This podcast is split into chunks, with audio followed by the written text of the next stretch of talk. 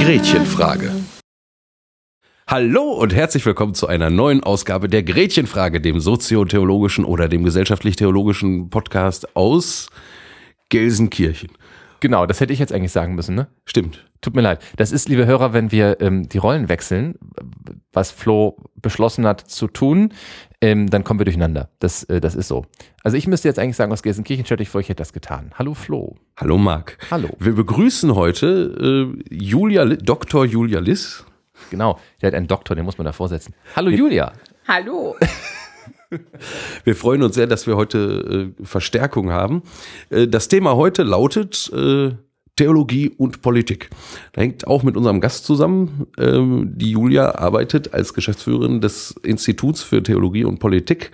Und was das ist, äh, kannst du uns vielleicht einmal eben kurz erklären. Jetzt aber.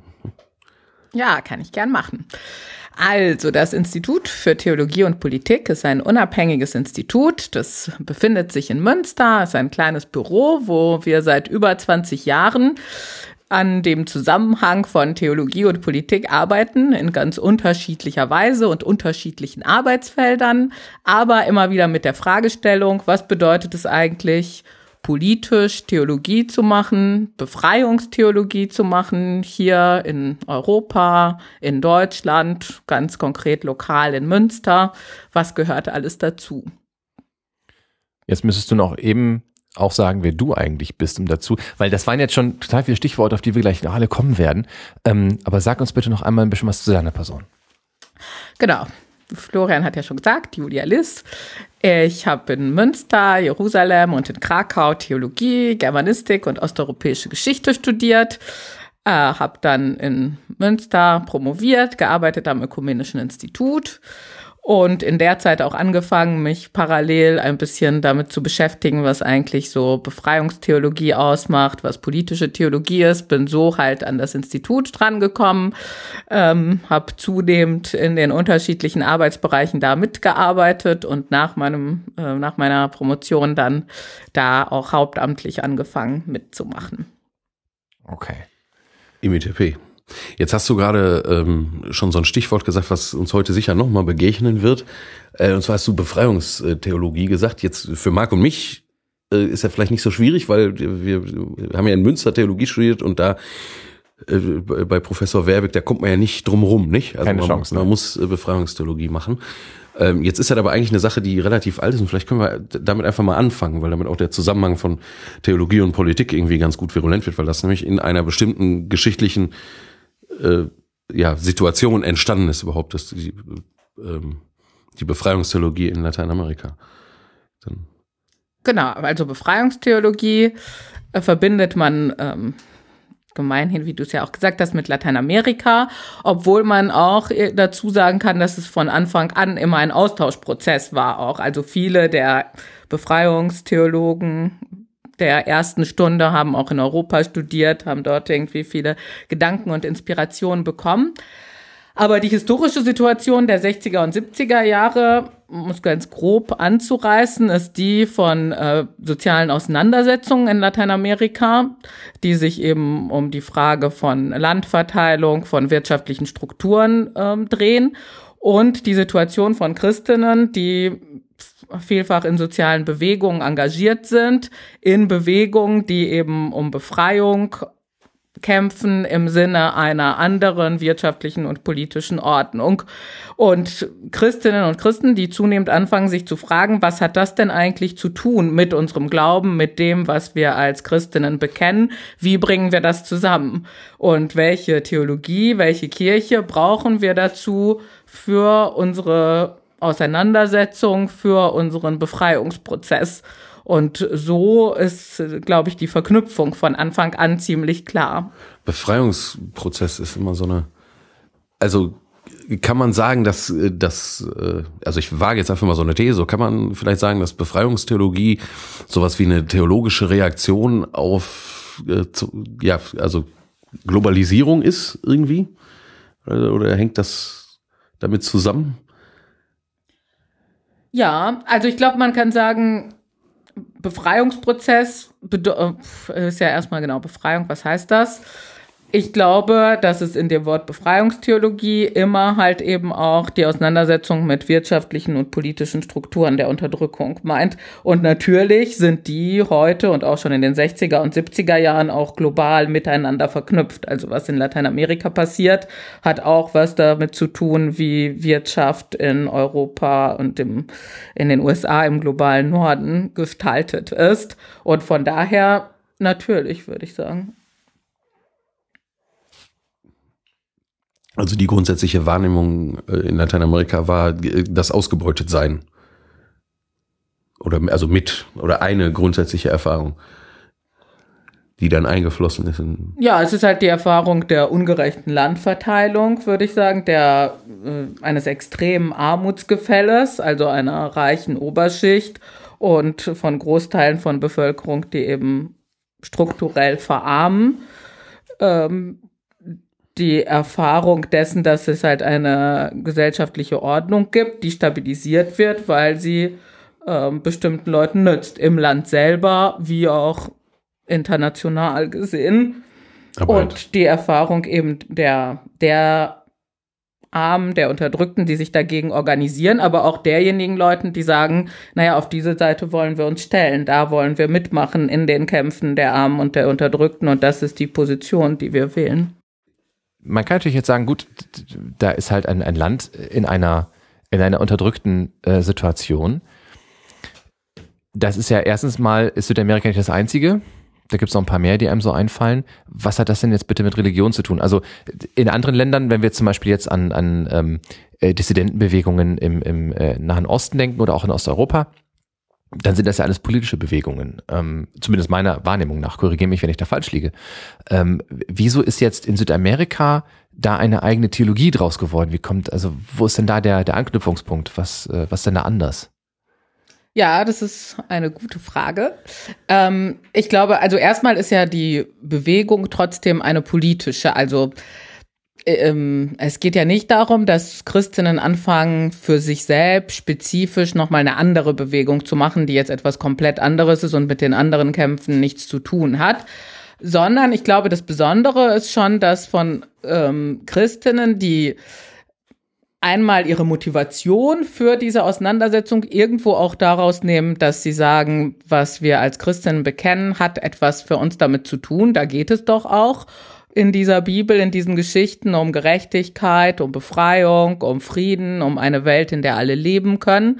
Das ist äh, so eine Inspiration. Aber auch, dass es dort Christinnen gegeben hat, die gesagt haben, wir wollen das auch weiterdenken. Also wir wollen uns nicht damit begnügen zu sagen, ja, wir machen Politik jetzt oder wir engagieren uns politisch, weil wir diese Motivation haben, sondern während wir das tun und wenn wir uns politisch engagieren, glauben wir immer wieder, dass es da eben diesen Zusammenhang gibt und dass der bleibt, dass das keine zwei total voneinander entkoppelten Bereiche sind, sondern Dinge, die irgendwie damit zusammenhängen. Und die Inspiration oder der Gedanke, das so zu machen, ist, glaube ich, schon auch eine Rückkehr zu den, zu den biblischen Quellen und zu sagen, naja, das fängt ja irgendwie an mit einem Volk Israel, das befreit wird aus Ägypten. Und das ist ja eine politische Geschichte, aber für uns ist sie gleichzeitig eine Ursprungsgeschichte unseres Glaubens also und spirituelle. Äh, genau und hat deswegen diese spirituelle Dimension. Wenn ich da kurz einhaken darf, also grundlegend in, jetzt für die Bewegung der Befragungstheologie ist die Überzeugung, dass äh, Religion, Spiritualität äh, und all diese Dinge ähm, eben keinen Sonderbereich von Leben oder Wirklichkeit darstellen, sondern dass es immer einen Zusammenhang gibt, dass also da im Hintergrund steht sozusagen ein integriertes, ein ganzheitliches Menschenbild auch irgendwie so, ne? Also der Mensch ist eben auch äh, immer irgendwie ein, ein Glaubender und so weiter. Und das, was das, was Religion, was religiöse Überzeugungen äh, angehen, das, das ist eben nicht nur Privatvergnügen, so, ne? Äh, sondern das hat immer auch eine, eine gesellschaftliche oder eine gesellschafts- oder gemeinschaftsbildende oder fordernde. Kritische auch. Und vor allem eine, vor allem eine gesellschaftskritische Komponente immer zu. Und äh, das ist übrigens auch das, weswegen wir überhaupt die Gretchenfrage betreiben, weil das ja auch unsere Überzeugung ist, dass irgendwie ähm, Theologie äh, Religion, Glaube und so weiter äh, was zu tun hat mit dem Rest vom Leben. Ne? Mhm. Also dass es einfach dazugehört so und dass man, dass man äh, die einzelnen Bereiche eben miteinander ins Gespräch bringt. Und bei der Befreiungstheologie sieht man das ganz, ganz deutlich, weil da eben dezidiert religiöse Überzeugung, nämlich die, die Vorstellung, ne, Gott ist derjenige, der uns Geschöpfe befreit. Dafür gibt's diese beispielhaften Geschichten, wie zum Beispiel, die, ne, oder die beispielhafte Geschichte der Befreiung des Volkes Israels da im, im Roten Meer. Ähm, ähm, aber das, das hört halt nicht, nicht auf irgendwie mit einem, mit einem frommen Gottesdienst oder so, sondern das geht also immer weiter. Das fordert auch eigentlich politisches Handeln. Das wäre jetzt meine Frage gewesen. Wie äußert sich denn jetzt diese, diese Verknüpfung von ja, politisch-religiöser Erkenntnis im Handeln der Erkennenden, also der, der Christinnen und Christen äh, in Südamerika? Gab es da jetzt, also hat sie da irgendwas Spezifisches, was es in anderen Ländern äh, in Befreiungsbewegungen nicht gab? Naja, wie gesagt, ich glaube, die die Organisierungsform ist zuerst mal spezifisch, dass man ähm, das auch gemacht hat in den Basisgemeinden, in Bewegungen, wie zum Beispiel in Chile die äh, Christen für den Sozialismus. Also dass es eine Bewegung von Christen gibt, die sozusagen gleichzeitig sich an ein politisches Projekt ähm, binden. Mhm. dass das eine gewisse Spezifik hat. Aber ich würde eigentlich nicht so auf diesem ähm, Sonderstatus, also meine persönliche Meinung wäre, dass es nicht darum geht, so einen Sonderstatus zu sagen, naja, in Lateinamerika war das alles so spezifisch und so besonders und unter diesen besonderen Bedingungen hat sich da etwas ergeben, was einmalig ist. Ich glaube, dass es diesen Zusammenhang von Theologie und Politik immer wieder gegeben hat in der Geschichte, auch in sehr unterschiedlichen, sowohl positiven wie auch sehr negativen Beispielen. Wenn es Kreuzzüge also, denkt oder so. Ne? Zum Beispiel, oder wenn ich an die äh, deutschen Christen im Nationalsozialismus denke, ist es auch eine sehr spezifische Art und Weise, Theologie und Politik miteinander zu verbinden. Klammer auf, für, äh, für die Hörerinnen und Hörer, denen jetzt deutsche Christen äh, im Nationalsozialismus kein Begriff ist, das waren diejenigen, die sozusagen mit den Nazis, äh, also die Parteigänger der Nazis gewesen sind. Also die, der Teil der evangelischen Kirche, der explizit ähm, also versucht hat mitzumachen, die gesamtgesellschaftliche Stimmung aufzunehmen. Also nationalsozialistische Christen mehr oder weniger. Das waren, und also das hat in der deutschen protestantischen Kirche damals wirklich so eine Art Spaltung gegeben. Ne? Es gab also die deutschen Christen, die sozusagen Parteigänger des Systems irgendwie waren und versucht haben, Christentum und Nationalsozialismus irgendwie zusammenzudenken als oh, Theologie und Politik wieder. Und äh, gleichzeitig gab es äh, die mehr oder weniger Gegenbewegung, die bekennenden Christen, zu denen dann solche Leute wie, ähm, sag schnell, Dietrich Bonhoeffer ganz, als ganz berühmter ja. Exponent und so weiter gehören, die also gesagt haben, Entschuldigung, äh, es geht nicht um das Deutsch beim Christentum, sondern um das Bekennen. Und äh, Bekennen heißt eben insbesondere immer äh, auf das Ungerechte des Systems äh, eben auch äh, hinzuweisen, was die bekennenden Christen ja getan haben. Und äh, also bis hin zum Martyrium jetzt im Falle von Dietrich Bonhoeffer, der ist ja dafür gestorben tatsächlich. Mhm. Ich fand übrigens bei, bei Befreiungstheologie, ähm, also ich erinnere von Befreiungstheologie, was ich davon gehört habe, ähm, damals noch im Studium und auch später gelesen habe, ähm, noch, wie hieß das, die Option für die Arme beziehungsweise Denken der Theologie aus Perspektive der Armen. Das ist es doch, ne? Das war doch genau der Gedanke, ja. Mhm. Das, äh, ich erinnere mich, dass das äh, nicht immer nur auf Wohlwollen gestoßen ist, sondern auch gerne mal auf Widerstand. Ähm, kannst du da irgendwie ein bisschen drauf eingehen? Ja, gerne. Mm, also die Frage der Option für die Armen ist natürlich, also es ist so das große Stichwort, es ist aber auch, glaube ich, ein Stichwort, was schnell sehr missverständlich was, genau, wird in verschiedene, in verschiedene Richtungen. Und deswegen ähm, ist vielleicht eine bessere Übersetzung manchmal als Option für die Armen, Option wegen der Armen. Also Option für die Armen hat so einen etwas missverständlichen Touch im Sinne von zum Beispiel, naja, Option für die Armen heißt halt, wir müssen irgendwie was für die Armen tun und ihnen helfen und sie unterstützen. Mhm. Und ähm, das mag in bestimmten Situationen auch nicht ganz falsch sein, aber es klingt halt oft, kommt es in so eine paternalistische Richtung. Zum einen und zum also anderen. So eine Bevormundung. Genau. Äh, ja, hm? genau. Es geht darum, die Armen zu bevormunden oder sich um die zu kümmern, weil die das ja selber alles nicht hinkriegen und so und wir müssen denen das zeigen. So, das ist so ein Missverständnis. Und was damit dann auch ein bisschen zusammenhängt, ist zu sagen, na ja, Option für die Armen, was bringt das eigentlich Neues? Die Kirche hat doch immer auch irgendwie eine karitative und diakonische Arbeit entfaltet und so. Und natürlich ist das wichtig. Es ist wichtig, das nochmal zu betonen. Aber ja, also im Grunde ist man da sich schnell einig und auf einem Weg. Und dieses Option wegen der Armen hat eigentlich ein bisschen eine andere Stoßrichtung. Das heißt, ich würde es so erklären, wir müssen eine Option haben, wir müssen uns positionieren, wir müssen parteilich sein in einer Welt, in der es Reichtum und Armut gibt. In einer Welt, in der es eben solche krassen sozialen Unterschiede gibt, können wir nicht sagen, ja, das ist halt so oder das hat mit uns ja nichts zu tun oder mit unserem Glauben, sondern wir müssen uns da positionieren. Und ähm, was wir, glaube ich, gerade auch schon gesagt haben, aus der Perspektive der Unterdrückten und der Armen auf die Geschichte, die ökonomischen, die politischen Verhältnisse schauen und fragen, wessen Interessen dienen sie denn eigentlich? Dienen sie den Interessen der Armen, der Überwindung von Armut und Reichtum oder dienen sie dazu, das Gefälle zu verschärfen?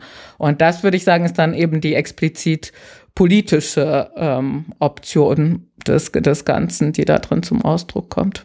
Wo die ganze Welt immer dazu neigt, äh, also wenn man jetzt auf Literatur guckt, auf Geschichtsschreibung guckt und so weiter, eigentlich ähm, also seit der griechischen Antike geht's immer, wird immer Herrengeschichte geschrieben, ne?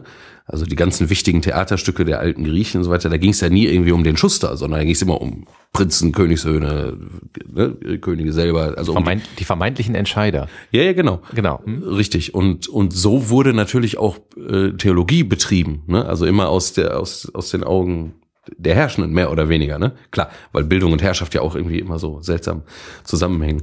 Ähm, Später wird sich das dann ändern. Also in der Kultur, irgendwie mit, mit zum Beispiel Theater oder so bei, bei Brecht, ne, wo dann plötzlich irgendwelche kleinen Leute oder früher schon, ne, Wojciech oder so, irgendwelche kleinen Leute plötzlich im Fokus stehen.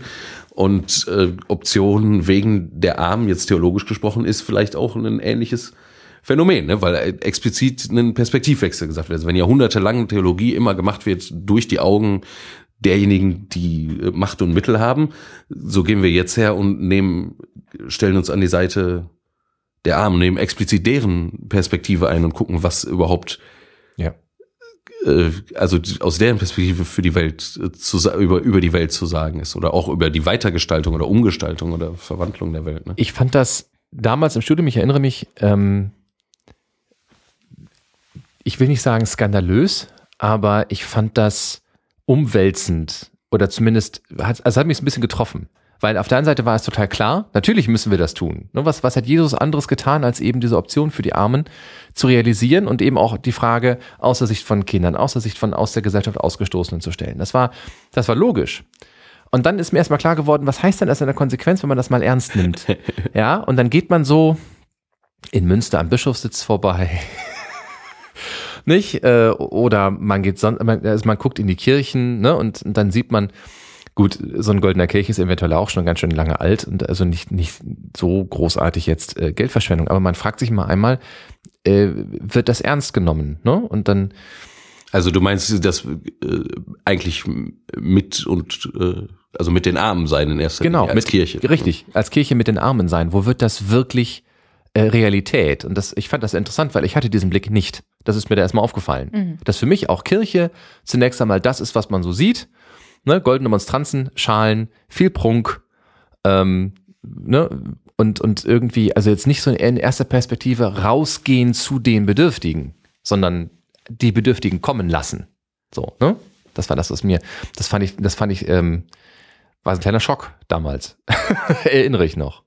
Ja, ich glaube, das ist äh, in, in der Richtung, wie Florian das gerade auch gesagt hat die Realität einfach der, also oder auch der Bruch vielleicht den Befreiungstheologie da ausmacht. Also dass der Mainstream der herrschenden Theologie, Kirche und so weiter spätestens seit ähm, den Zeiten im späten Rom, seit Kaiser Konstantin, der sozusagen diese Allianz zwischen Staat und Kirche eingeleitet hat, dass sie da eben Theologie auf Seite der Herrschenden ist. Theologie, die die Systeme von Herrschaft stabilisiert ähm, und davon sind ja viele kirchliche Praktiken auch ein Ausdruck. Also sie zeigen die, die herrschende Theologie und deswegen ist so ein anderes Wort für diese Art von politischer Theologie oder Befreiungstheologie auch Gegentheologie. Man will eine Theologie machen, die die Verhältnisse eben umkehrt oder umwälzt, wie du das gesagt hast.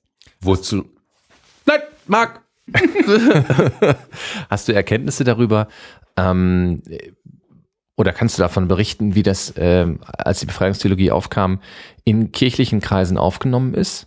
Wenn man, wenn man mal auch Richtung Rom guckt oder auch Richtung der reichen äh, christlichen Länder. Ja, also Erstmal entstand die Befreiungstheologie ja in einer Zeit, wo kirchlich auch einiges in Bewegung war und im Aufbruch, also das Stichwort des Zweiten Vatikanischen Konzils, also einer großen Versammlung von Bischöfen, wo es eine gewisse Umkehrung oder einen Neuaufbruch gibt, der noch nicht das ist jetzt aus meiner Sicht, was Befreiungstheologie aufmacht, aber der doch diese Perspektive, den Weg überhaupt gezeigt hat. Also Öffnung zur Welt. Kirche ist nicht irgendwie abgeschottete Festung inmitten der Welt, sondern sie muss sich eben öffnen und mit den konkreten Problemen des Hier und Jetzt und der Welt auch beschäftigen. Und so war das, ähm, ist auch in dieser Zeit die Befreiungstheologie entstanden und ist auch auf der Ebene der Bischofskirche in Lateinamerika angesiedelt gewesen, in dem Sinne, dass es große Bischofskonferenzen gab, also lokale Bischofskonferenzen für Lateinamerika. Medellin ist da so ein Stichwort, das ist eben der Ort in Kolumbien, wo eine Bischofskonferenz stattgefunden hat, die so wegweisend eben über die Option für die Armen, über die Überwindung von Strukturen der Unterdrückung und so weiter gesprochen hat. Und ähm, daraus folgend hat sich eben in der Kirche von Lateinamerika eine große Auseinandersetzung gegeben. Also dieser Bruch, äh, von dem ich gesprochen habe, ist dann tatsächlich auch entstanden. Also, also zwischen ich würde gerne den, nur damit, damit äh, uns allen klar ist, wie krass dieser Bruch auch ist. Ne? Nur wie Kirche sich vorher, vor dem Zweiten Vatikanischen Konzil, der in der mhm. Mitte der 60er Jahre verstanden hat, war oft die Rede von der Kirche als Societas Perfecta. Ja. Also als äh, perfekte Gesellschaft, wobei jetzt perfekt nicht im Sinne von vollkommen, im Sinne von supergeil und mega toll, sondern in sich abgeschlossen und äh, bedürfnislos. Ne? Also Kirche als Societas perfekter ist das, was du gerade beschrieben hast, wie der ist, da war Kirche tatsächlich mehr himmelreich als Erde, ne? Mhm. Also im Selbstverständnis der Kirche. Mhm. So, die, also die Kirche hatte mit dem, was die Welt und Politik und so weiter, eigentlich nicht so viel zu tun, weil wir waren eigentlich schon als Kirche schon mit, wenigstens mit einem Bein schon einen Schritt weiter. Ne? Es gibt so ein schönes Bild dazu. Also in Lateinamerika wurde auch viel oder wird teilweise bis heute so Educación Popular nennt sich das, also Bildung, Fortbildung, Weiterbildung für die einfachen Leute und auch in so befreiungstheologischen Kontexten. Und da gibt es so ein schönes Bild in so einer Broschüre, äh, wo so eine Kirche aufgezeichnet ist, die auf so einer Wolke steht. Und dann gibt's halt Leute, die die mit, mit so Seilen befestigt runterholen auf die Erde. Und das ist die. Also das ist genau das, das, vielleicht im Bild gefasst, was du gerade beschrieben hast. Ja. Das ist das, was passiert in den, in den 60er Jahren. Interessanterweise ähm, tatsächlich auf ziemlich breiter Front innerhalb der katholischen Kirche. Nicht, dass, dass da jetzt ein Schalter umgelegt worden wäre. Also die, ne, die, der Gedanke von Societas Perfekta, ne, also Kirche als perfekte Klammer auf Parallel, Klammer zu Gesellschaft, ist ja in Kirche immer noch massiv virulent. Also Kirche äh, verhält sich ja auch immer noch ein bisschen so, wenn man da jetzt irgendwie äh, ein Jahr, anderthalb Jahre zurückdenkt und irgendwie an äh, den Bischof von Limburg äh, oder so. Also wenn dieses Denken nicht da wäre, könnte man solche Phänomene gar nicht mehr erklären. Aber dass Kirche sich öffnet und sagt, ja, Moment, eigentlich ne, gehört Kirche doch in die Welt. Und äh, eigentlich sind doch unsere Sorgen als Kirche die Sorgen eben der äh, armen Menschen. Und unsere Freude als Kirche ist eben äh, die Freude von allen Menschen und so weiter. Und da jetzt mal äh, das Vatikanum selbst äh, im Wortlaut quasi zu zitieren. Und das ist, ähm, das ist ein wirklich krasser Wandel. Aber, wenn ich mich richtig erinnere, ähm, ist es jetzt nicht völlig äh, ins andere Extrem gegangen, sondern es haben dann in den 60er, 70er Jahren, 80er Jahren noch massive Auseinandersetzungen rund um Befreiungstheologie und politische Theologie stattgefunden. Genau, also so eine. Es war auch kalter Krieg, ne? Politische Positionierung von Theologie hatte natürlich auch Konsequenzen. Und gerade wenn sie von Leuten geschah, die halt nicht nur über Theologie geredet haben, sondern die konkret eben auch politisch engagiert waren. Und sie führte halt dazu, dass es einen innerkirchlichen Bruch gab, der auch massive Folgen hatte. Also ähm, der Vatikan, besonders in den Pontifikaten von Johannes Paul II. und dann damals noch dem Chef der Glaubenskongregation, Josef Ratzinger, hat äh, sehr klar Position bezogen gegen die Befreiungstheologie. Und diese Positionierung war halt nicht nur die einer abstrakten theologischen Auseinandersetzung um die Befreiungstheologie, sondern sie hatte natürlich auch Konsequenzen in dem Sinne, dass viele der ähm, Länder Lateinamerikas damals Diktaturen waren, Militärdiktaturen, in denen politisches Engagement gegen die Diktatur sehr schwerwiegende Folgen haben konnte, bis hin zum Folter, zu Verschwinden von Menschen, zum äh, äh, zum Tod. Aber wobei man einfach auch äh, sagen muss, äh, das Engagement gegen die Diktaturen dann natürlich häufig ähm, sozialistisches oder kommunistisches äh, Gedankengut als Basis hatten. So, ne? Also genau. der dumme Diktator muss weg und was wir stattdessen brauchen, ist Revolution und Kommunismus. Ne? So in, in den lateinamerikanischen Staaten. Gab es ja dann auch entsprechend. Und wenn man sich dann noch vor Augen führt, dass Johannes Paul II. als federführende Kraft gegen den Kommunismus in den Ostblockstaaten ähm, immer noch geführt wird und da durchaus auch seinen Anteil hatte, dann ist klar, was sein großes Problem mit der Befreiungstheologie gewesen sein muss. Genau.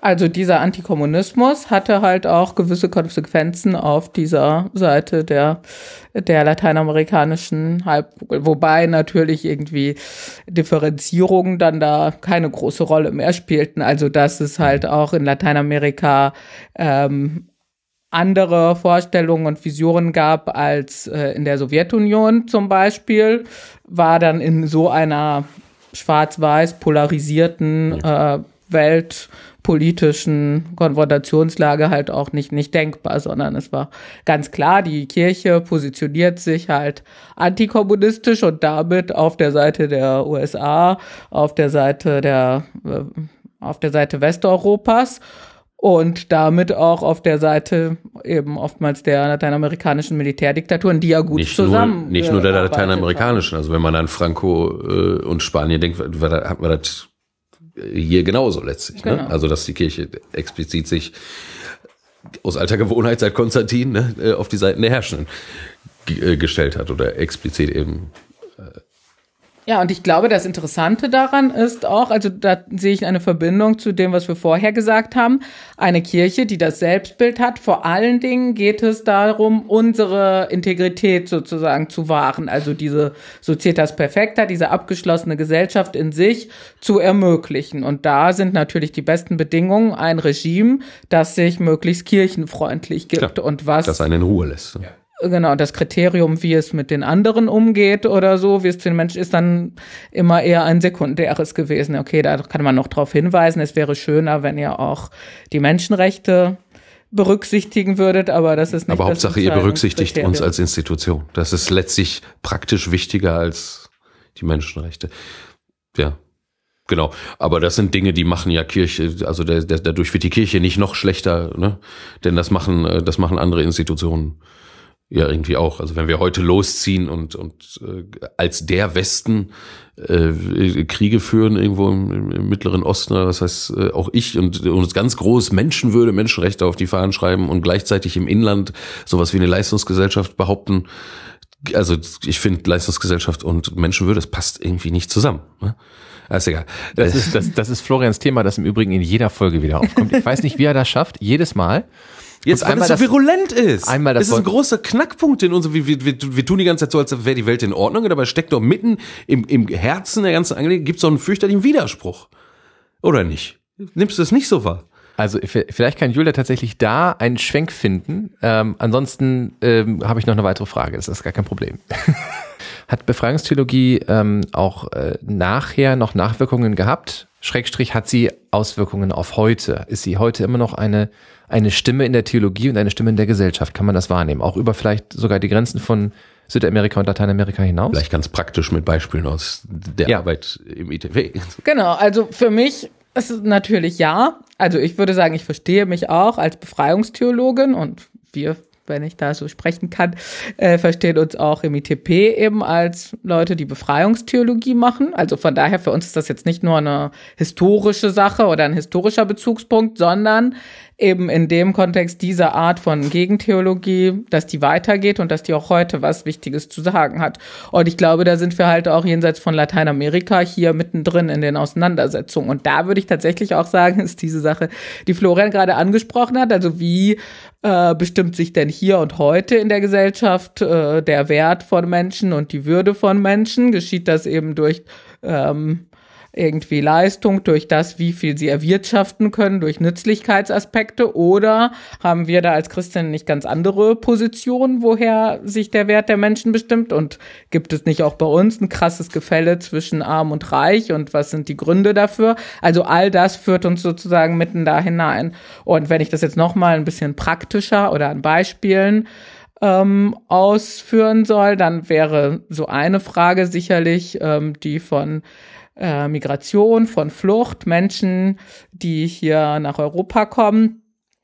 Also zum erst, wie kommen sie hier überhaupt hin und ist es möglich, dass sie kommen? Viele sterben eben im Mittelmeer. Das ist so eins der größten Massengräber Europas im Moment. Ja, da sind wir wieder ganz nah dran an dem Thema von Unterdrückung und äh, von extremer Armut bis dahin, dass ich halt eben, dass mir meine Lebenschancen genommen werden. Mhm. Oder ein anderes Thema wäre europäische Krise.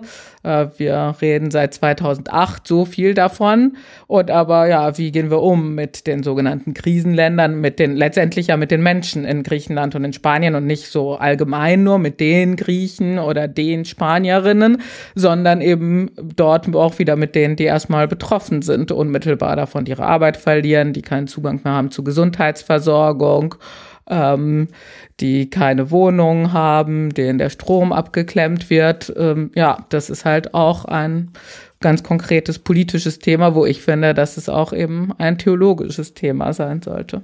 Das heißt also, wenn wir das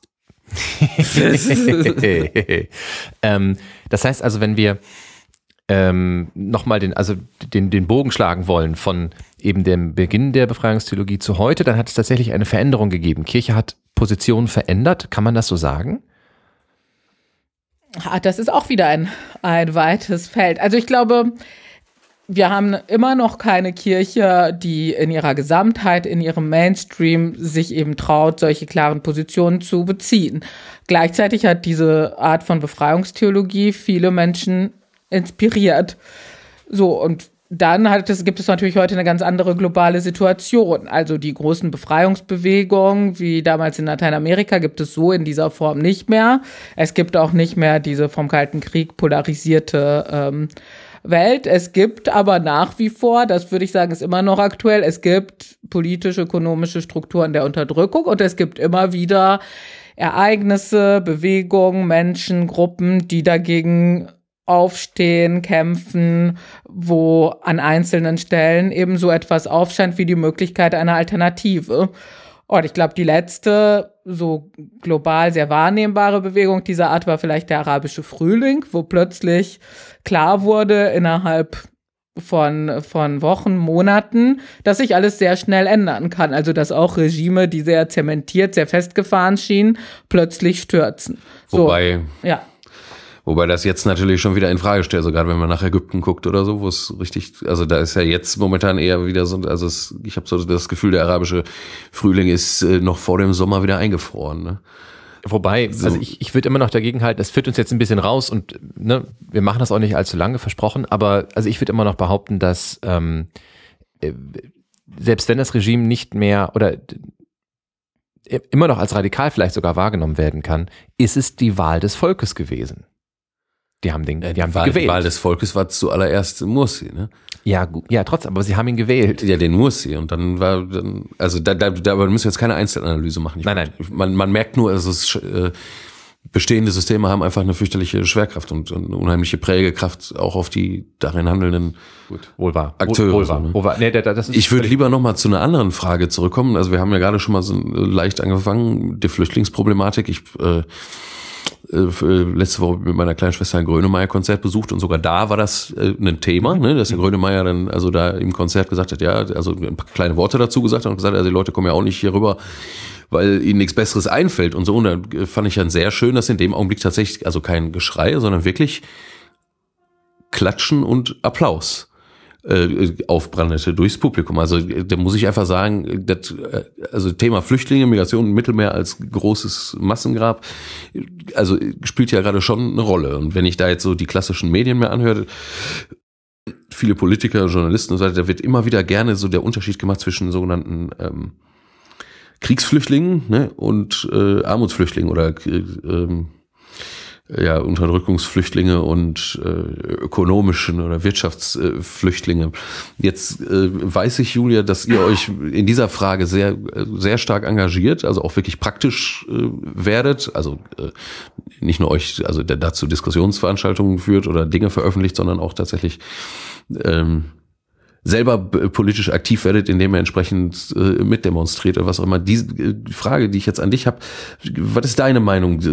Kann man das so einfach machen? So, also die Kriegsflüchtlinge, die natürlich, ne, die wären sonst erschossen, die können ruhig bei uns sein. Aber hier diese, diese Wirtschaftsflüchtlinge sind doch eigentlich immer eher so, das ist so latent, das ist ja so ein Schnorrertum. Ne? Da müssen wir uns schützen, sonst wären uns nachher die, die Haare vom, vom Kopf gefressen. Das scheint mir so, das ist immer wieder in den Medien, also diese, diese Spaltung. Und da, ich kann man das so machen? Und wenn ja, wie, wie kann man das machen? Also die Frage, auf die das ja führt, ist ja die von Fluchtursachen. Also wieso gehen Menschen? Und ähm, was sind die Gründe von Menschen und äh, ich sitze dann quasi hier in meinem äh, Wohnzimmersessel und urteile abstrakt, da das sind legitime Gründe, aber der, das geht gerade noch, der war so, da, der wäre umgekommen und der, da bin ich mir nicht so sicher, ob er umgekommen wäre. Wobei natürlich die Frage nach Krieg und Wirtschaftsflüchtlingen da sowieso schon irreführend ist, weil ich meine, was heißt denn Wirtschaftsflüchtlinge? Also das meint ja wohl, dass es so Menschen gibt, die keine Perspektiven sehen in ihrem Land, keine wirtschaftlichen Perspektiven. Und das heißt ja konkret, ich weiß nicht, wovon ich leben soll. Also ich weiß nicht, womit ich meine Grundbedürfnisse finanzieren soll, wie ich an Wohnung, Essen und so weiter komme. Und jetzt zu sagen, naja, das ist aber illegitim, deswegen in ein anderes Land zu gehen, scheint mir irgendwie ziemlich ähm, ziemlich wenig nachvollziehbar. Also, dass die Perspektivlosigkeit, die ein Krieg verursacht, irgendwie so nicht in Frage steht, aber die Perspektivlosigkeit, die Klimawandel, extreme Armut und äh, vieles andere wirtschaftliche Strukturen verursachen, ähm, irgendwas Illegitimes haben soll, darin sein Land zu wechseln. Das zum einen, zum anderen äh, ist für uns äh, gerade hier in Europa, in der Europäischen Union ja immer Freizügigkeit, Bewegungsfreiheit ein großes Thema. Also ich glaube, wir sind alle ziemlich froh darüber, einen Pass zu haben, mit dem wir ohne größere Probleme in fast alle Länder der Welt reisen können und mhm. Visa bekommen. Und viele von uns ähm, denken ja auch gerne in solchen Perspektiven. Also ich könnte mal ein Land im Ausland studieren oder vielleicht da arbeiten oder es ist für mich im Grunde selbstverständlich, diese Perspektive zu haben. Also ich kann da leben, äh, wo ich möchte, wo ich die besten Möglichkeiten, Chancen, Perspektiven für meine persönliche Entfaltung sehe. Und wir betrachten das ziemlich selbstverständlich alles als äh, legitim in unserem Falle. Es ist aber total schwer anscheinend, das auch als legitim anzusehen sehen bei Menschen, die in ganz anderen Ländern und auf anderen Kontinenten wohnen. Und ich glaube, da ist so ein gewisser Knackpunkt. Wenn man sich vorstellt, was das bedeutet mit der europäischen Freizügigkeit, das ist ja krass, ne? Also äh, ein Teil meiner Familie äh, kommt aus Schlesien. Äh, ne, war ja irgendwann mal deutsch gewesen, dann ist halt polnisch äh, geworden. Ne, also vorher war eine lange Geschichte. Ähm, und jetzt äh, also gerade mal so 60 Jahre nach dem Krieg oder so, wenn ich will, kann ich jetzt einfach nach Schlesien, so, so nehme ich mir einen Job da, lerne ich Polnisch und kann da wieder wohnen. Ne? Keiner hält mich auf. So, das ist schon, ähm, das ist schon ziemlich äh, einzigartig und ziemlich schön eigentlich auch. Ne? Allerdings, äh, ja, also ich habe das umsonst gekriegt. Ich habe nichts dafür gemacht, dass ich das tun kann. Ne? So, ich bin einfach hier geboren in Deutschland zufällig. Deswegen habe ich jetzt diese enorme Freiheit, wenn ich überlege, dass ich irgendwie in Eritrea, da kann ich ja nirgendwo hin. Äh, Im Grunde. Es gibt ja auch eine, glaube ich, eine, eine, eine, Liste irgendwie, wo ähm, Pässe aufgelistet werden. Und dann gibt es also von wertvoll nach nicht wertvoll. Äh, und ich weiß gar nicht, was der, was der äh, wertloseste Pass ist, mit dem man, glaube ich, irgendwie nicht mal innerhalb seines eigenen Landes vernünftig von A nach B kommt. Also das, das ich habe das äh, auch nur gehört, ich kann das jetzt auch nicht mehr rekapitulieren, was das genau war, aber tatsächlich, und einer, der deutsche Pass ist sicherlich einer der, der wertvolleren. Ne? Schicker grüner EU-Pass, ja. Ja, da mit kann man Sicherheit. Schon, da kann man eine Menge mit. Ähm, du hast gerade jetzt ja schon angerissen, ähm, am Beispiel eben von Flüchtlingen, äh, was da genau eure, eure Position ist ähm, und ähm, äh, was so, was so Dinge sind, die ihr so tut. Kannst du noch ein paar mehr Beispiele nehmen? Was genau sind jetzt die Antworten deines Instituts und deiner Arbeit auf äh, von dir jetzt frei wählbare äh, aktuelle oder momentan brennende Themen? Ähm, was formuliert ihr da so? Was kommt da so bei ja, raus? und wie? Ja, ich bleibe vielleicht erst nochmal bei dem Thema Flucht und Migration, weil man es daran vielleicht anschaulich auch machen kann. Gerne. Also zum einen arbeiten wir theologisch daran, in dem Sinne, so ein bisschen, wie ich das jetzt gerade skizziert habe, Bewegungsfreiheit als Menschenrecht, als Perspektive für alle Menschen.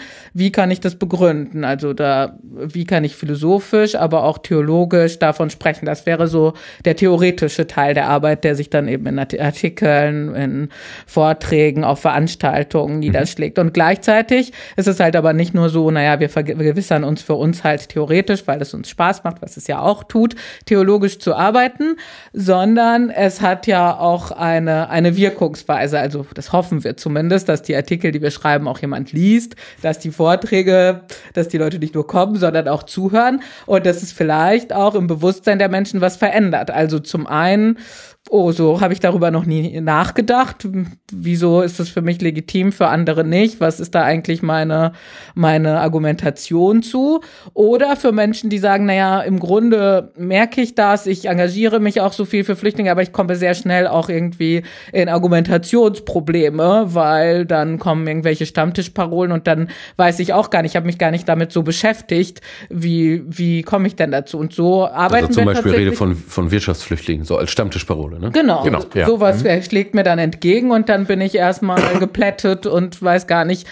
Und äh, da, wenn wir dann zum Beispiel Veranstaltungen machen in Gemeinden oder in Bildungshäusern, gibt es halt immer auch wieder solche Leute, die sagen, ja, ich bin ganz froh, da vielleicht mal ein bisschen theologischen Hintergrund auch bekommen zu haben und der hilft mir auch daran, selber weiterzudenken oder auch zu argumentieren. Also das wäre so Bildungsarbeit in einem Sinne, der dann für uns auch eben politisch ist. Also es geht nicht nur darum, dass ich mich informiere und jetzt neue, interessante, spannende Sachen für mich weiß, sondern auch, dass mich das irgendwie weiterbringt in Auseinandersetzungen, in denen ich stecke im Alltag. Das wäre so ein Strang der Arbeit, die wir machen, der so eine Wirkungsweise idealtypisch entwickeln soll in Kirchen, in Gemeinden, äh, für politisch, sozial engagierte Christinnen.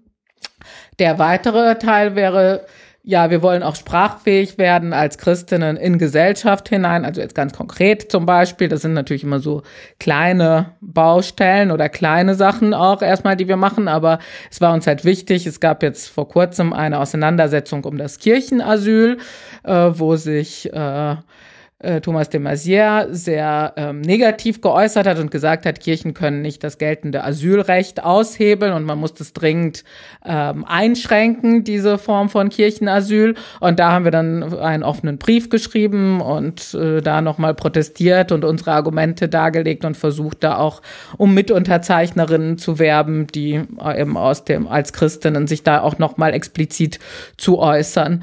Das wäre so, also versuchen auch in eine breitere Öffentlichkeit zu wirken und zu sagen, als Christinnen finden wir das und dieses äh, geht nicht oder oder da und da äh, beziehen wir halt Position.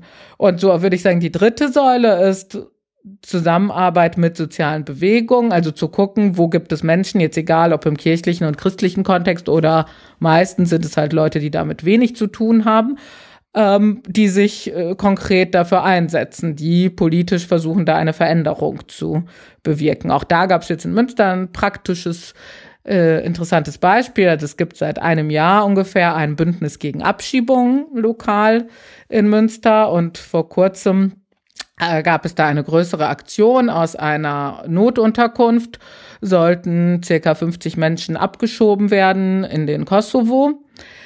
Und nachdem halt es nur ganz so Schnellverfahren gegeben hat, in denen die Asylanträge samt und sonders abgeschmettert wurden.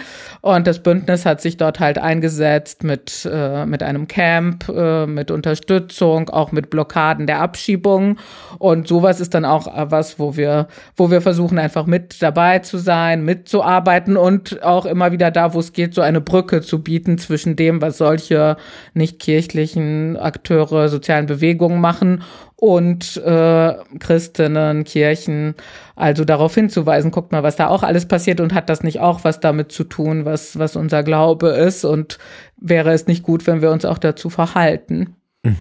Also da höre ich jetzt im Hintergrund, da ist ganz wichtiger Teil eurer Arbeit eben auch Netzwerkarbeit und zwar jetzt äh, nicht im, äh, nur ausschließlich innerhalb des Kirchenklüngels, sondern also wirklich zu gucken, wo sind denn noch die Menschen, die, die sich für die gleichen Themen wie wir interessieren, aber vielleicht einen anderen Hintergrund haben. Also wir gucken jetzt mit der theologischen Brille auf Phänomene der Globalisierung, aber es gibt eben auch noch andere soziale Bewegungen so und äh, da einfach äh, Anschluss und Sprachfähigkeit zu haben, so dass eben man hat sonst immer so leicht den Eindruck, oder das ist auch was so Stammtischparolenmäßig man immer wieder hört, ja, die da oben, also die Politiker machen ja sowieso und wir können ja eigentlich ja. eh nichts äh, machen. Genau. Äh, und so, weil wir sind ja auch eigentlich immer nur so kleine Splittergruppen und die, die, die für die Gesetze gemacht werden oder die sich ihre Gesetze machen, ist, ist halt so ein großer äh, Block, ähm, der mich fürchterlich beeindruckt, so dass ich irgendwie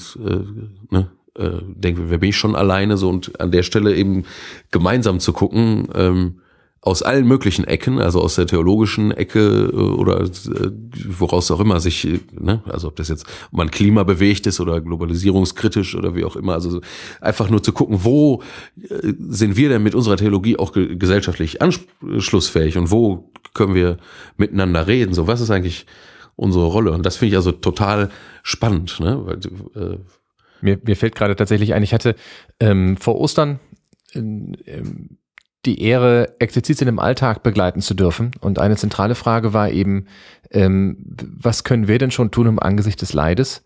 Ähm, eben auch mit der Frage nach Flüchtlingen aus Afrika, mit äh, dem Leid in zum Beispiel Bangladesch und den Frauen, die dort arbeiten müssen, äh, in Textilfabriken.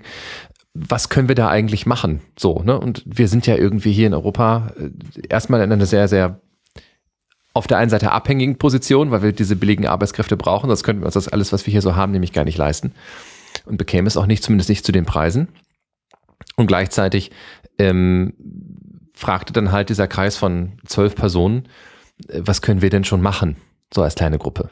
Ja, und ähm, jetzt fällt mir auf, mit dem Wissen von heute hätte ich dir eine Antwort geben können, ähm, weil man sich dann automatisch auch nicht so alleine fühlt. Also mit so einem Netzwerk im Rücken ist es dann schon eine ganz andere Nummer. Ne? Und äh, dann immer nur zu sagen, ja, spendet doch. Hm, ne? Also da ist eine schöne Aktivität, die man halt auch eben umsetzen kann. Ja, ich glaube, das ist ein ganz zentraler Punkt, den ihr jetzt angesprochen, also für uns ganz zentral, die Frage nach Handlungsfähigkeit. Also wenn ich sage, ich kann natürlich die Missstände analysieren und was alles so schlecht läuft und davon Bewusstsein schaffen. Ich glaube, das ist auch sehr wichtig, das zu tun und immer besser zu tun. Aber die Frage, die dann natürlich auch kommt, ist, naja, hm, was kann ich denn verändern? Mhm. Und, äh, und ich glaube auch, diese Frage, was kann ich denn verändern, ist eigentlich nur beantwortbar, wenn sie mich hineinführt in die Frage, was können wir denn verändern? Also wo ist mhm. die Gemeinschaft, die Gruppe, die, das Netzwerk, die Art, sich zusammenzuschließen, mit der wir handlungsfähig äh, werden können? Weil ich halt glaube, dass diese individuelle Art, so, naja, ich versuche alles richtig zu machen und richtig einzukommen und so, das können vielleicht Schritte sein oder so Überlegungen, aber da, darum kann es nicht gehen oder dabei kann es nicht stehen bleiben, zu sagen, ja, ich konstruiere mir jetzt ein Leben, in dem ich alles richtig mache, gerade in diesen globalen Verstrickungen. Und Zumal das auch nicht den, den Effekt hätte. Ne? Also wenn ganz Deutschland äh, jetzt nur noch äh, Stromsparbieren hätte von einem auf den anderen Tag und nur noch äußerst öko also energiebewusst äh, leben würde, würde das äh, an faktischer Energieeinsparungen also nur ein Bruchteil dessen sein, was das Aluwerk drei Straßen weiter da vorne verbraucht. So, ne? Also die Vorstellung äh, ist ja häufig die Rede von der Macht des Verbrauchers ne, in unserem ja. System. Ja, ja. Wenn, wenn, wir sind ja im Grunde daran schuld, dass ausgebeutet, weil wir kaufen ja die billigen T-Shirts. So, ne? Und dann Äh, findet man Alternativen. Die gibt es, aber die musst du suchen. Die musst du aktiv suchen. Das ist nicht einfach. Und ne? das, das jetzt alleine zu machen, wie Julia gerade sagte, ist, äh, da kannst du nur dran kaputt gehen. Also es ist unmöglich, äh, äh, ethisch, moralisch äh, sauber durchs Leben zu kommen, wenn man im Westen, also zum Beispiel in Deutschland geboren wird und zur Welt kommt. Man ist so verstrickt in, in äh, Ausbeutungsstrukturen und so weiter, das ist, führt keinen Weg da, äh, da raus. Deswegen ist, glaube ich, zu gucken, was wir tun können, tatsächlich viel äh, auch auf Dauer irgendwie ähm, äh, zufriedenheitsverheißender, äh, verheißender, als, äh, als wenn ich versuche, alleine mit dem Kopf durch die Wand zu gehen, ne? Was eigentlich in unserer Zeit, ne, wo Individualisierung und das Subjekt und so, äh, eigentlich der äh, sogenannte oder der vermeintliche Königsweg wäre, ne? Du sollst ja immer dich alleine erfinden, so, ne? Also wir suchen Gemeinschaft, damit wir äh, Wandel schaffen. Ähm, wenn ihr äh, euch da politisch stark macht, ähm, macht ihr das auch in, in richtiger, in Anführungszeichen, richtiger politischer Arbeit? Also geht ihr in politische Gremien, habt ihr mit Politikern zu tun, mit politischen Institutionen? Oder äh, sagt ihr, wir machen das eigentlich eher auf der Ebene der Menschen vor Ort und äh, weil Politik, keine Ahnung, tut eh nichts oder hat nicht zielführend oder ist nicht zielführend oder Ja, das ist, äh, glaube ich, auch eine spannende Frage, weil sie so in, den, äh, in die Richtung dessen führt, was verstehen wir eigentlich unter Politik und wie stellen wir uns Veränderungsprozesse vor. Und äh, für mich wäre da so ein wichtiger Punkt zu sagen, also eben Veränderung geschieht für mich vor allen Dingen dadurch, dass es sich ähm, etwas ändert im Bewusstsein der Menschen und in ihrer Handlungsweise, was eben ermöglicht, Druck aufzubauen, Interessen durchzusetzen, die eben die Interessen der Armen, Unterdrückten und so weiter sind. Ähm, und ähm, deswegen, glaube ich, versuchen wir auch so Politik zu machen in solchen Organisationen und in solchen Kontexten. Also zu gucken, wo gibt es das denn, dass sich Menschen zusammenschließen, um Kampagnen zu machen, um zu protestieren, um äh, irgendwelche Aktionen zu entwickeln, sei es jetzt gegen das ähm, europäische Grenzregime oder ähm, gegen die Art mit der ähm, europäischen Wirtschaftskrise umzugehen. Ähm, und das ist, glaube ich, nochmal eine andere Art von politischer Arbeit als jetzt parteipolitische Arbeit mhm. oder politische Arbeit in politischen Institutionen. Ähm, sondern es ist, glaube ich, die sozusagen Politik zu machen von unten, von der Straße her, wenn man das so plakativ sagen möchte. Und zu gucken, wo gibt es denn da organisierte Formen von Politik. Das ist so, das ist so unser Ansatzpunkt, glaube ich. Und natürlich beinhaltet das auch mal einen offenen Brief zu schreiben oder auch mal, wie das jetzt gerade in Münster geschieht, in der Frage der Abschiebung darauf hinzuwirken, dass es eine Resolution gibt vom Stadtrat, der sich da nochmal positioniert und sich auch anders positioniert als das Land zur Frage, wer wie soll hier aus dieser Stadt abgeschoben werden. Aber genau, es ist jetzt halt keine parteipolitische Arbeit und trotzdem würde ich sagen, eine politische Arbeit im Sinne, Politik als Änderung sozusagen der Rahmenbedingungen, der, der Strukturen, der Verhältnisse, in denen wir leben. Okay. Die Frage hat natürlich äh, auch einen, einen überleitenden Zweck äh, tatsächlich zu erfüllen. Und zwar ist das, was zumindest mir und ich glaube dir, Flo, auch einigermaßen häufig begegnet, folgender Satz. Ähm, Kirche und Politik, Igitt, das sollte man bloß bleiben lassen. Und zwar sowohl von beiden Seiten, also auch auf der einen Seite von katholischer Seite, die sagen, bitte nicht mit den Leuten verstricken, ähm, das geht nicht gut, das führt nur in die Korruption. Und ähm, gerade aus dem säkularen Bereich, äh, die halt sagen, es kann ja wohl nicht sein. Religion ist Privatsache. Genau, Religion ist Privatsache, das nicht Religion, in das Gemeinwesen reinfuschen mit ihren komischen Vorstellungen. Genau, richtig. Ne? Also das, ähm, was soll das denn? Und wenn man dann zum Beispiel sowas eben auch sieht, dass die Stimme eines Bischofes ähm, zumindest augenscheinlich durchaus Politik beeinflussende Wirkung hat, ähm, dann ist das zu, äh, also vielen auch einfach zu weit und zu nah rein. Und äh, ne, also wir, wir haben das vor kurzem gesehen, dann die Abstimmung in Irland über Gleichstellung von Ehen und äh, die Reaktion des Vatikans darauf. Ähm, das war, das war eine politische Äußerung. Da kann er, es war eine Äußerung über einen politischen Prozess. So, und das, ist, das wird ja als politische Einflussnahme zumindest wahrgenommen und zumindest den Versuch einer politischen Einflussnahme. Spannend ist, dass unser Generalvikar sich dann also einen Tag später in der Watz hat zitieren lassen In der Tat. Äh, äh, mit äh, äh, relativ harscher Romkritik im Sinne von, ach, das könnte man also, also der, der Satz aus Rom, der von, wer war das, Parolin oder wer sagte das? Genau, der Sei- Sekretär. Sein Rückschlag für die Menschheit, die äh, Möglichkeit der Homo-Ehe in Griechenland. Äh, Irland. danke. Das Land Irland. Ne? Land. Land. Ihr Griech. Ja, schon richtig. Genau. Also man kann nur sagen, also wenn was aus Rom kommt, dann ist das nicht die Meinung der Kirche, ne? Weil weil es ja immer noch andere, äh, sogar Leute, also richtige Kirchenbeamte gibt, die dann äh, da sagen wir noch mal ein bisschen einen anderen Blick darauf. Aber jetzt müssten wir ja, jetzt müssen wir die Frage ja, glaube ich, zweiteilen. Also du hast ja gerade ein, ein, ein etwas erweitertes Verständnis von Politik aufgemacht. Also zuerst einmal wäre zu fragen, was hält, ähm, was halten deine Kollegen, was hältst du grundsätzlich von der, ähm, von der Zusammenarbeit zwischen Kirche und parteipolitischer Arbeit? Das ist das eine. Und das zweite wäre, ähm, äh, wie reagiert ihr auf Kritik auf diese, auf eine solche Union zwischen beiden? Also Ja, also die Frage nach Kirche und Staat, würde ich sagen, ist ja nochmal eine andere als die nach Theologie und Politik, obwohl sie halt oftmals eben zusammen, hier geht es ja mehr sozusagen um die institutionelle Zusammenarbeit. Und ich glaube, im Laufe unseres Gespräches sind da ja schon einige Punkte ange, äh, aufgekommen.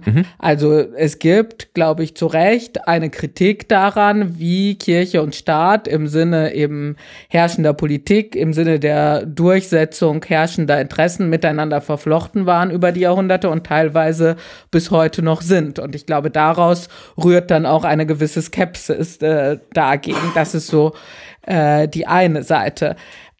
Die Reaktion darauf allerdings zu sagen, ja, Religion ist ja Privatsache und das ist ja ganz gut, was, wenn die Leute was äh, das machen oder auch vielleicht nicht gut, aber das, so, das ist halt wie so ein Aberglaube, das muss man tolerieren, solange sie es bei sich zu Hause machen, aber es soll bloß nicht in die Öffentlichkeit kommen, ist, glaube ich, etwas, was äh, dem christlichen Verständnis, auch dem Verständnis, äh, glaube ich, dem, dem jüdischen oder dem islamischen Verständnis von Religion, von Glaube zutiefst widerspricht.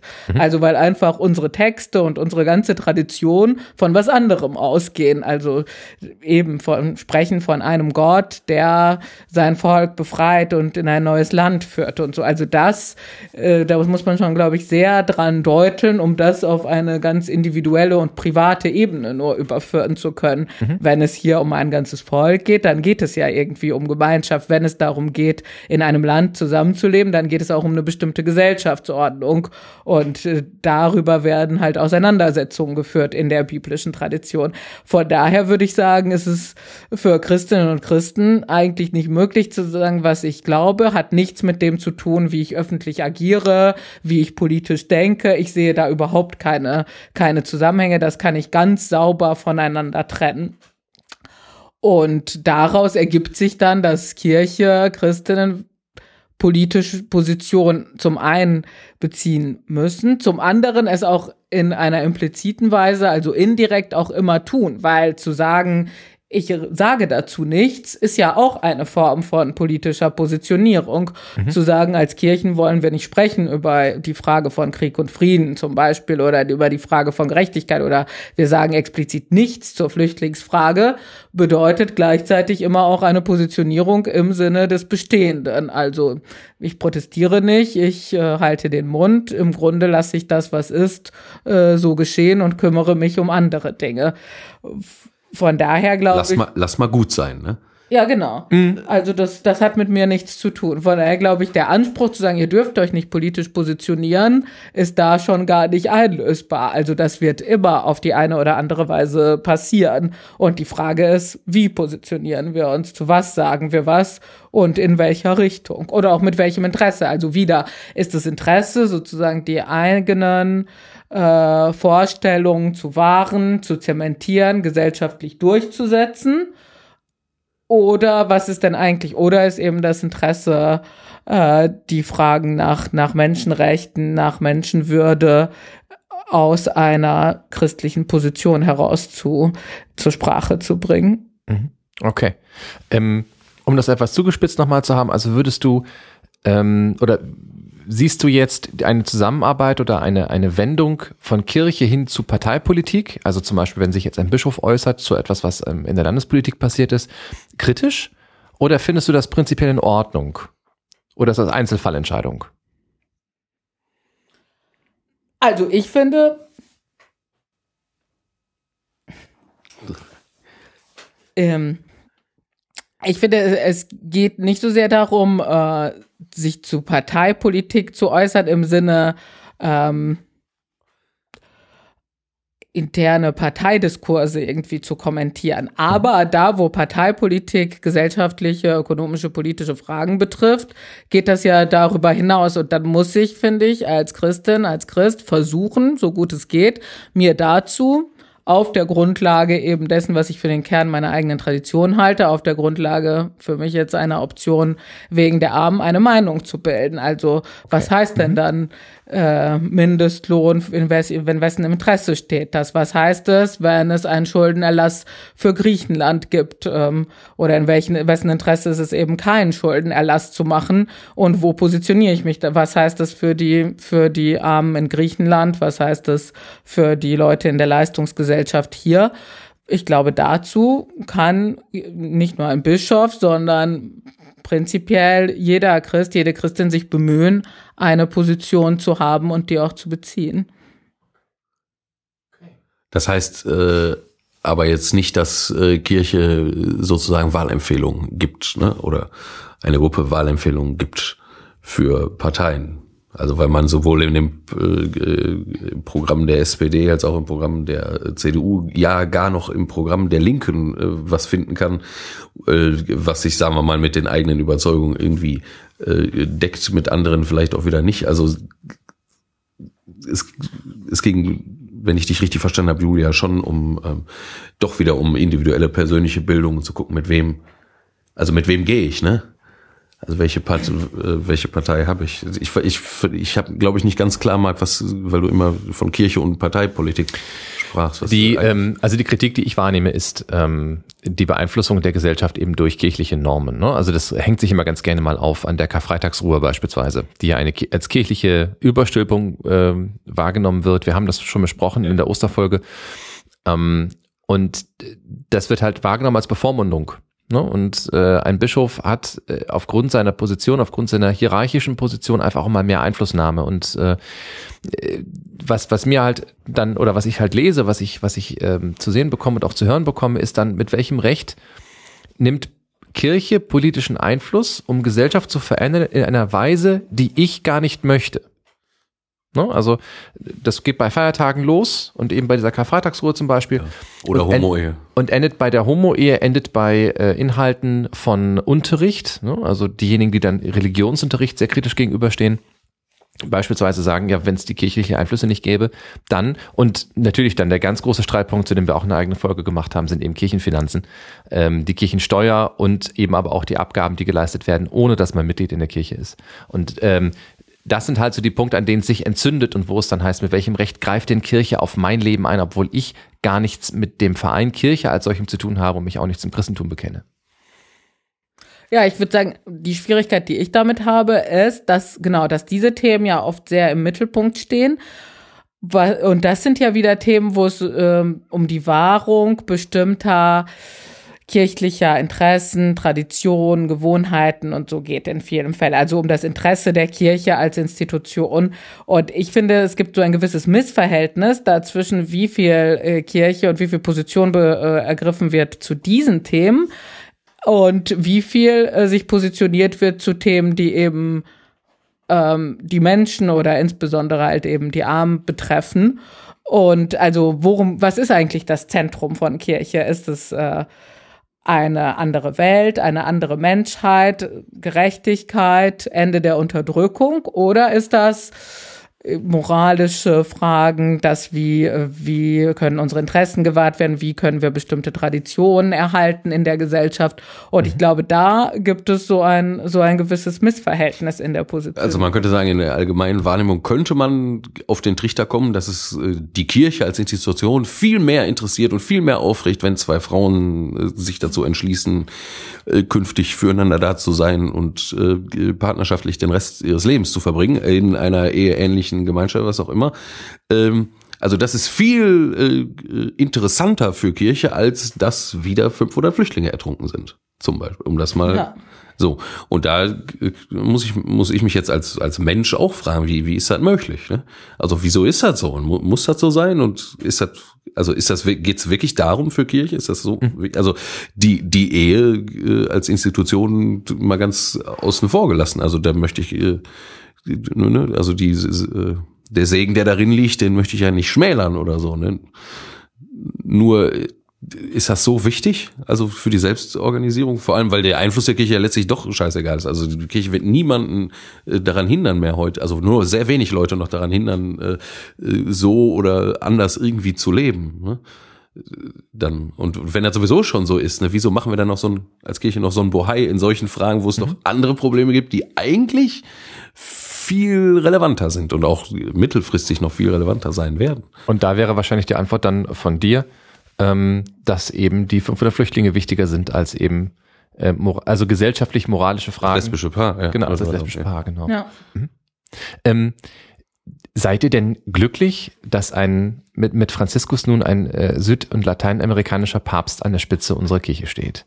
Ja, wobei ich glaube, wir sind äh, glücklicher über das, was Franziskus konkret sagt und macht, als äh, über die Tatsache allein, dass, es, dass er eben aus Lateinamerika kommt. Mhm. Ähm, und äh, also ich glaube, es hat sich auch entwickelt, so während des Pontifikats am Anfang erstmal natürlich ja, eine neugierige Skepsis, so würde ich das beschreiben. Was passiert da? Dann gab es die äh, Vorwürfe über das äh, Verstricktsein in die äh, argentinische Diktatur und so. Also viele Sachen, die erstmal so zu Vorsicht und Skepsis uns auch verleitet haben. Und dann im Laufe der Zeit, also das erste starke Signal war, glaube ich, der Besuch auf Lampedusa, was ja eben genau das mhm. ist, was wir gerade angesprochen haben. Also so ein erster Besuch zeigt ja irgendwie auch, wo das Zentrum ist ähm, und was, was im Mittelpunkt stehen soll. Und ich glaube, äh, unsere Wahrnehmung ist schon die, dass sich das äh, weiter fortgesetzt hat durch dieses, durch dieses bisherige Pontifikat, auch mit den sehr klaren Positionierungen in dem Lehrschreiben Evangelii Gaudium, sowohl zu der Frage von Wirtschaft, von äh, ökonomischen Verstrickungen, von Kapitalismuskritik, aber auch. Also der Papst sagt explizit, unsere Wirtschaftsordnung ist eine tödliche, ne? So, genau, so diese Wirtschaft tötet. Hm.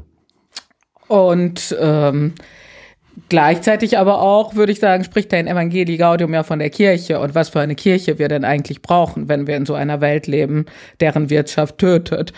Ähm, und spricht von einer Kirche, die eben rausgeht an die Ränder, die, äh, das ist, finde ich, ein sehr beeindruckendes Zitat, sich bis zur Selbstentäußerung darin bewegt. Und das ist, glaube ich, auch das, wovon wir gerade gesprochen haben. Also was heißt hier Selbstentäußerung nicht, wie das dann manchmal irgendwie falsch zitiert oder wiedergegeben wird, nicht der einzelnen Dienerinnen und Diener der Kirche, nicht der einzelnen Christen, nicht der Priester oder Bischöfe nur, sondern der Kirche als Ganze, als Institution. Also die Kirche wagt, auch das aufs Spiel zu setzen, was sozusagen ihre institutionelle Integrität macht im Dienste ihrer Mission. Mhm. Müssen wir jetzt den Kölner Dom verkaufen? Wenn es denn nützt. Mhm. Hm. Genau, also das ist die, das ist die Endkonsequenz, ne? Dass also alle, alles, was, was ähm, als, als Sinn oder erkennungsstiftendes Element wahrgenommen wird, also Ämter, äh, Gebäude und so, notfalls hinter dem, hinter der Hilfe und, und dem Dasein für den Nächsten zurückstehen muss. Genau, dass sie so in den Dienst dessen gestellt werden und ihren Wert daraus beziehen, inwieweit sie halt ihren, ihren Dienst tun und nicht mehr ihren Eigenwert haben. Gut. Wow. so, so viel nur angeschnitten, ne? so viel haben wir auch gar nicht gesagt. Also wir haben zum Beispiel nicht gesagt, dass das, äh, äh dass das ITP äh, äh, auch Schulpolitik macht. Ähm, dass natürlich äh, spannende Netzwerke sind, interessante, äh, auch internationale Verbindungen vorhanden sind, dass man sich äh, demnächst in Rom treffen könnte mit Gleichgesinnten im November. Also vieles haben wir nicht gesagt. Was wir aber alles verlinken werden, wenn es da irgendeine Internetquelle gibt ähm, und Julia, die uns gleich freundlicherweise äh, nochmal zur Verfügung stellt, ja. dann kriegt ihr die alle in die Show Notes und in die in die Kapitelmarken eingebaut. Auch den direkten äh, Kontakt äh, zum ITP, mhm. ähm, wenn sich dann noch jemand informieren möchte. Äh, das ist ja nun mal ein unabhängiger Verein, äh, der eine sehr einzigartige Arbeit macht. Der die, diese Arbeit ist natürlich auch abhängig, leider auch wieder materiell äh, abhängig ne, davon, dass sie halt getragen wird. Also dass, dass Menschen wie du und ich, sagen wir mal, auch ein bisschen was investieren, sagen wir mal, in diese Art von Arbeit, nicht, weil das ja auch selbst jetzt ich, politisch Handeln ist letztlich. Ich habe die Julia vorhin jetzt nicht mehr gefragt, ähm, das ähm, nehme ich auf meine Kappe.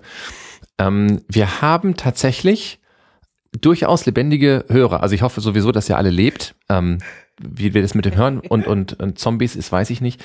Ähm, aber wir haben äh, Hörer, die sich durchaus beteiligen und äh, die auch ihre, ihre Schwierigkeit mit dem haben, was wir sagen und die offen zum, äh, zum Ausdruck bringen, was ich ganz großartig finde und sehr dankbar dafür bin und auf jeden Fall auch mit uns in Dialog treten. Also auf unserer Seite herrscht tatsächlich Diskurs. Ja. Und jetzt, jetzt wird es wahrscheinlich so sein, dass die Fragen haben.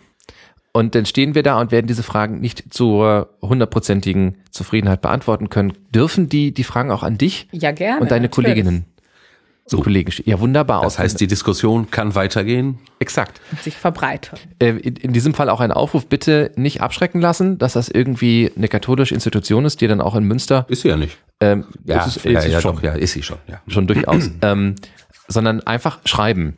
Habt ihr jetzt gehört? Die ist so nett, wie sie klingt. Mit der kann man reden und ähm, nutzt das bitte.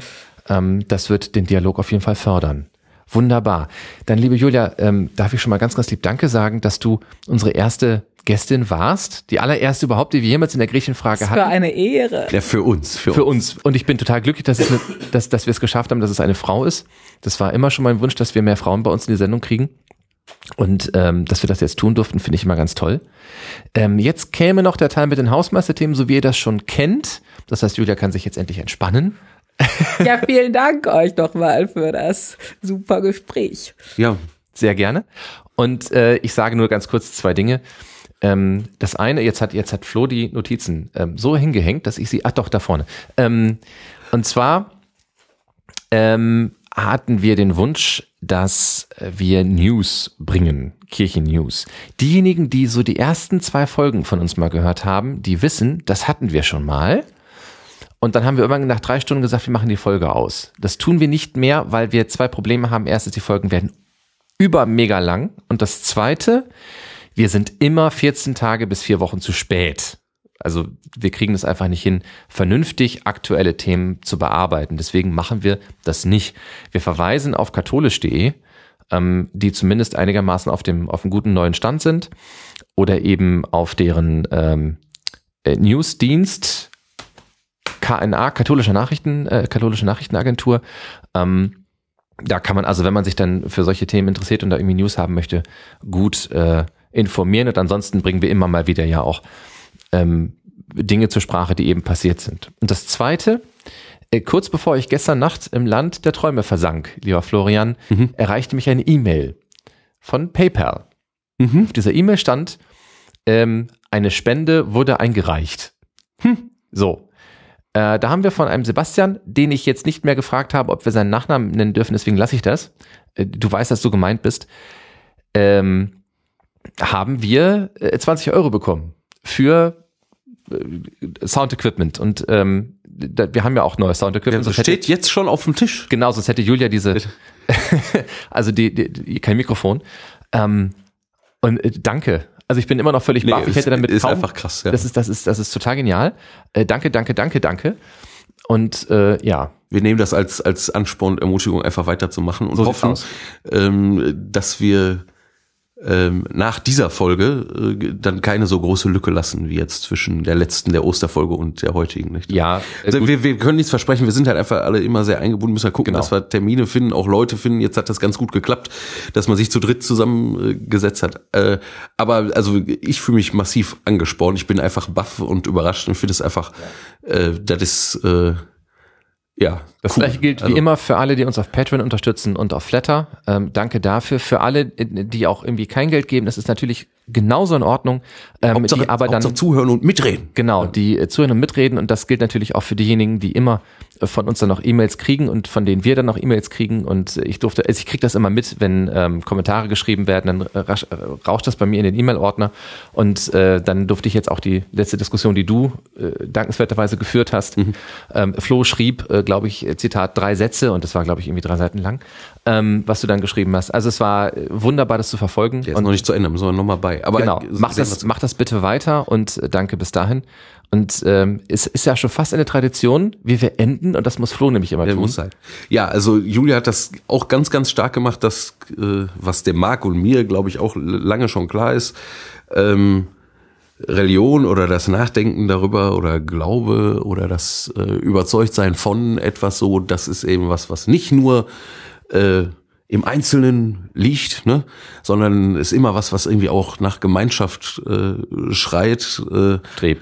Str- äh, ne, nach äh, deswegen, also äh, herzliche Grüße von uns, ähm, alles Gute, passt auf euch auf und auf eure liebe Nachbarinnen, auf eure lieben Nachbarn auch. Und bis zum nächsten Mal bei der Gretchenfrage, dem gesellschaftlich-theologischen Podcast aus Gelsenkirchen. genau daher. Bis die Tage. Bis dahin.